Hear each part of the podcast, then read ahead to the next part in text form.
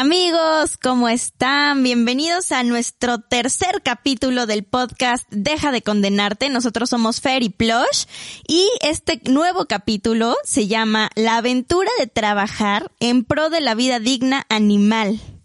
Estoy eh, a favor del derecho de los animales, al igual que del derecho de los humanos. Ese es el camino de un ser humano completo. Abraham Lincoln. ¿Cómo estás, Plush? Muy bien, muchas gracias. ¿Y tú? Es un gusto estar nuevamente eh, con todos ustedes, contigo, platicando de este tema y nos gustaría mencionar que también está aquí, habla, eh, muy ad hoc a, a la conversación que tendremos, nos está acompañando Tortilla, que es nuestra perrita. Muy bien, pues, ¿qué te parece si les damos la bienvenida a este tercer capítulo? Sean todos bienvenidos. Y comenzamos.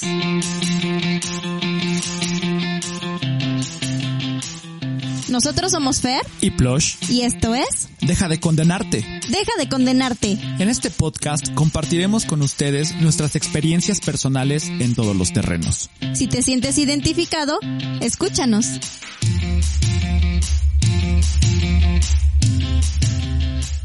Bueno, pues eh, les queremos platicar un poco de que a lo largo de nuestra vida y seguramente coincidirán con nosotros, pues hemos tenido perros, gatos, tortugas, peces. Nosotros en particular tuvimos un cotorro, un cotorro bellísimo de color verde, con algunos vivos en rojo. José Carioca. Así se llamaba, que en feliz memoria, que eh, la vida nos los regaló por casi 32 años.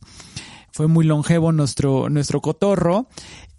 Y me acuerdo que de pequeño, bueno, era un bebé yo, estaba aprendiendo prácticamente junto con él las primeras palabras, ¿no? Primero dije papá, después dije mamá, o no me recuerdo si fue al revés, pero también el cotorro decía papá y mamá. Luego diversos juguetes que yo tenía que emitían un sonido en particular, también los emitía el cotorrito. Y también le encantaba silbar y el clásico para chulear a las, a las mujeres, el fiu fiu. también lo, Lo también repetía.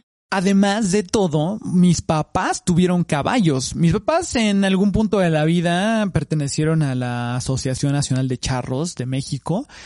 Y mi mamá tenía un, un caballo a la cual, eh, al cual le, le gustaba comer papas, pero tenía que ser sabritas. Espero que sabritas en algún punto nos patrocine, por lo que acabamos de decir. Pero le encantaba y mi papá igual tenía sus caballos e incluso, pues, trataron de que yo incursionara también en, en esa, en las suertes charras, sin ningún éxito, obviamente. Y, y yo me quejaba amargamente con mi mamá de que no me gustaba ir, ¿no? Porque, pues, las condiciones no me, no me gustaban, ¿no? Yo argumentaba que había demasiadas moscas. ¿Y te acuerdas que mis papás me llevaban a montar a caballo y regresaba enojada con dolor de cabeza insoportable por el golpeteo y por el movimiento del caballo? Pero bueno, son gustos que por supuesto los papás tratan de inculcarnos y bueno, nos inculcaron el amor a los animales, y, pero nada más eh, la, la charrería no, no se nos dio. Sí, recuerdo a la perfección eso que mi papá subía a Fer en un caballo y daba unas dos vueltas y decía mi, mi hermana que por el galope del caballo pues le rebotaba su cabecita y le dolía la parte superior de la misma. También eh, recuerdo también, no me vas a dejar mentir, esta foto icónica que tenemos tú y yo. Fer. Y brutal. Se las vamos a poner en nuestro Instagram para que la vean y se burlen. Nosotros nos dimos cuenta muchos años después de, de la locura que hizo ese, ese muchachito. Estábamos en Chiapas, recuerdo. Este, y el, pues el muchachillo que rentaba los, los caballos para, para poder montar nos puso y lógicamente a mí estando muy muy muy chiquita me puso en uno enorme, un caballón blanco enorme y a mi hermano que ya estaba más grande y más alto lo puso en un como tipo como parecía un burrito, ¿no? Muy chaparrito, un caballo chiquito y nunca nos percatamos de ello hasta que años después y estábamos eh, sacando nuestras fotos del recuerdo, pues nos, nos pusimos a llorar de la risa de, de esa foto. Se las vamos a poner en res para que, para que la vean. que parecíamos Don Quijote y Sancho Panza a la inversa un poco. Sí, eh, pues son, son recuerdos que tenemos maravillosos con, con, los, con los animales. Incluso en alguna ocasión que también viajamos a, Pichucalco, más en específico en Chiapas, eh, nuestro tío tenía un rancho y nos enseñó a cómo arrear el ganado, que es otra de las experiencias más más increíbles que, que tenemos Fer y yo porque pues nos dio rienda suelta literalmente con cada uno. Tenemos un caballo y te acuerdas y nos decía cómo arreáramos. Además tú te sabías cómo, cómo le gritábamos al, al Sí, le teníamos que gritar vaca, vaca, vaca, jo vacajo y todas las vaquitas se metían a sus respectivos corrales. fue una experiencia bien padre que por supuesto, pues al vivir en la ciudad es algo con lo que no nos familiarizamos tan seguido, ¿no? Pero la verdad es que son experiencias y formas de vida también muy, muy, muy bellas, muy distintas, pero siempre con, con este amor a, los animales.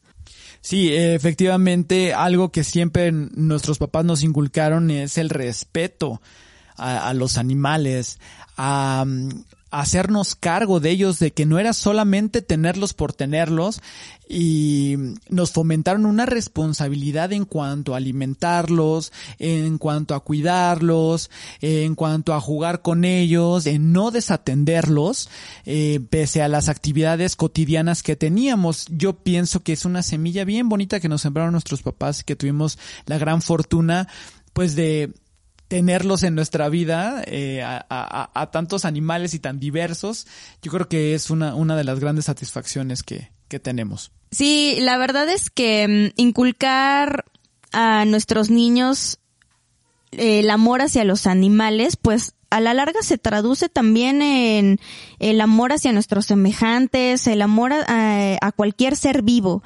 Entonces, yo creo que esto es uno de los grandes valores que tenemos que sembrar en nuestros niños desde pequeñitos, ¿no? Yo recuerdo eh, mis primeros perritos. Eh, obviamente, como les hemos comentado, yo soy mayor que, que Fer. Pero recuerdo muy bien, incluso tú también los llegaste a conocer, eh, Fer, que son de las perritas de nuestros primos, la Candy y la burbuja. sí. Eran unos perritos maravillosos. Me acuerdo que, que la burbuja era un poco más enojoncita que, que, Candy y que les duraron muchísimos años. Y yo en esta, en estos siete años que pasé como hijo único, mis papás siempre procuraron que tuviera yo un perrito. A veces la sociedad te da este tipo de estereotipos de que al hijo único, pues cómprale un perrito para que juegue ya que todavía no llega el hermanito o la hermanita. Y eso pues nos los aplicaron, bueno, más bien me lo aplicaron a mí mis papás entonces tuve, eh, me acuerdo a Coqui, ¿no? Que era un Cocker Spaniel que me regalaron bellísimo. También eh, tuvo, tuve solamente como prueba a Yara, que era un Alaska Siberian que, pues por el tamaño y por el empuje que tenía, pues no era apto para mí porque me, me arrastraba prácticamente, ¿no? Y más bien ella me sacaba a pasear a mí que en lugar de yo a ella. Ajá. Eh, Tuvimos también, bueno, tuve yo boxers eh, y tuve un Basset Hound que se llamaba Melissa, ¿te acuerdas? Hijo, disculpen por el nombre, ¿eh? eso sí, no éramos como muy asertivos en, en, el nombre. Y bueno, concluyo con, con Whisky, ¿no? Que era un, mm. un maltés precioso también.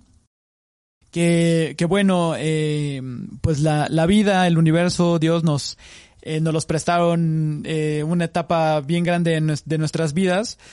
Y les puedo decir que actualmente tenemos tres perritos, ¿no? Cuatro con, con, con tortilla que está aquí presente en la grabación, como decía Fer. Tenemos a Nana que va a cumplir 16 años, tenemos a Jackie que va a cumplir 9 y tenemos a Leili que va a cumplir 5 años.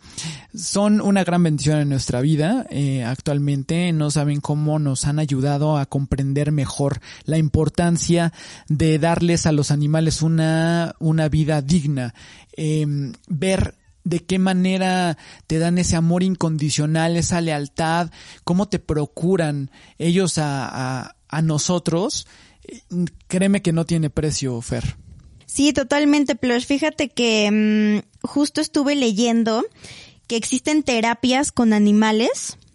Em, y, y, mencionaban ahí que es muy importante la presencia de estos en la terapia, ya que tocan una fibra muy sensible del ser humano, que es la parte emocional, y el ser humano en estas terapias, o las personas en estas terapias, hacen cosas por el perrito que no harían ni siquiera por ellos mismos o por otro ser humano. Eso está muy cañón. O sea, ver a un perro o cualquier animal y que te sensibilice de tal manera que tú hagas cualquier cosa por ellos, yo creo que está muy, muy, muy cañón.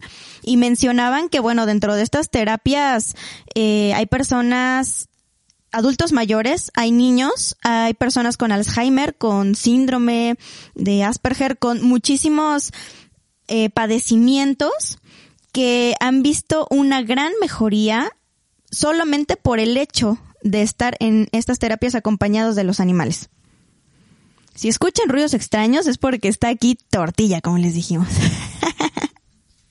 Bueno, precisamente hablando de esas propiedades que te transmiten esos, estos grandes animalitos, que son los perritos y los gatitos, eh, yo leí que solamente con el hecho de acariciarlos te generan un sentimiento de bondad, que eso es maravilloso, que no les hace falta precisamente hablar para transmitirte cosas, incluso con sola mirada, el chantaje que cada vez que comes algo y que ellos huelen y hasta se les hace agua su hocico, la forma en que te miran para pedirte y que se pasan la lengüita por su trompa. Pierdes. No, ya con eso te conmueve tanto que les quieres dar absolutamente todo, ¿no? Además de que eh, los animales plush no juzgan y no critican. Entonces es por eso que nosotros nos sentimos tan apegados a ellos, tan tan sensibles estando con, con los animales porque son los únicos que te, que te pueden sentir incluso cuando estás triste, cuando estás bajoneado y ellos mismos hacen cosas a su manera, a su forma de expresión para que tu ánimo mejore. Eso está increíble. No tiene precio. Y por lo mismo, eh, ¿cómo ha evolucionado la convivencia de los perros y gatos con la sociedad.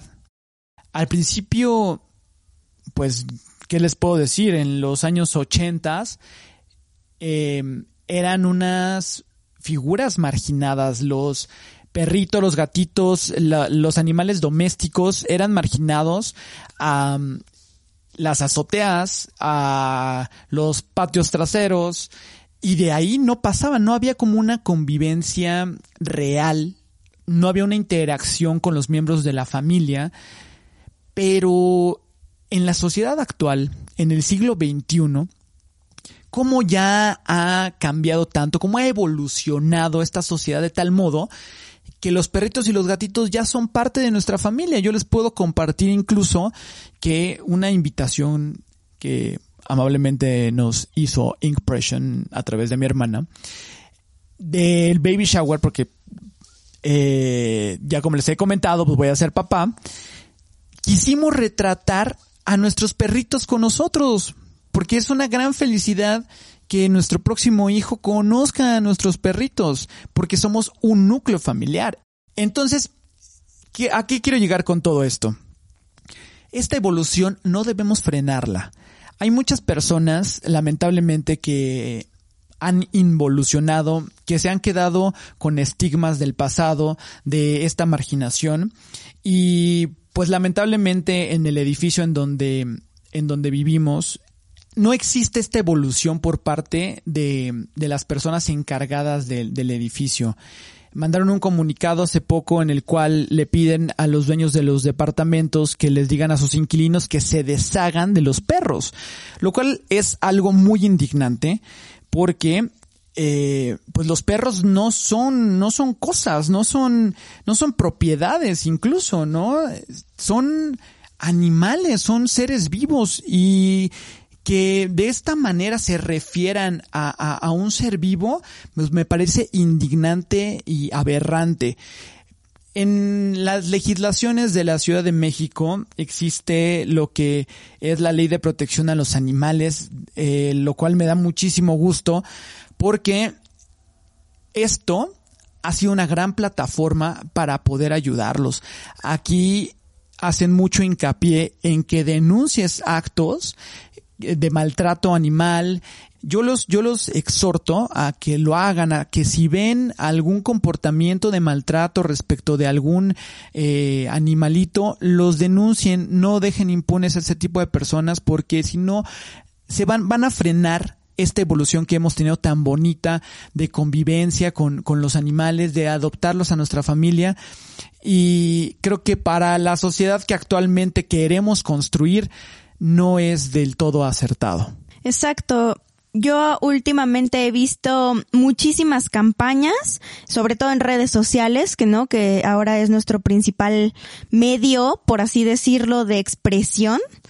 Em, he visto muchísimas campañas hechas por jóvenes, muchísimas asociaciones, em, lugares en los que tú puedes llevar animalitos que hayas, que te hayas encontrado en la calle, perritos abandonados, incluso, eh, como dice Plush, cuando tú te das cuenta de que algún vecino o alguna persona cercana a ti lo está maltratando, puedes acudir con estas personas y ellos se encargan del rescate de cada animalito.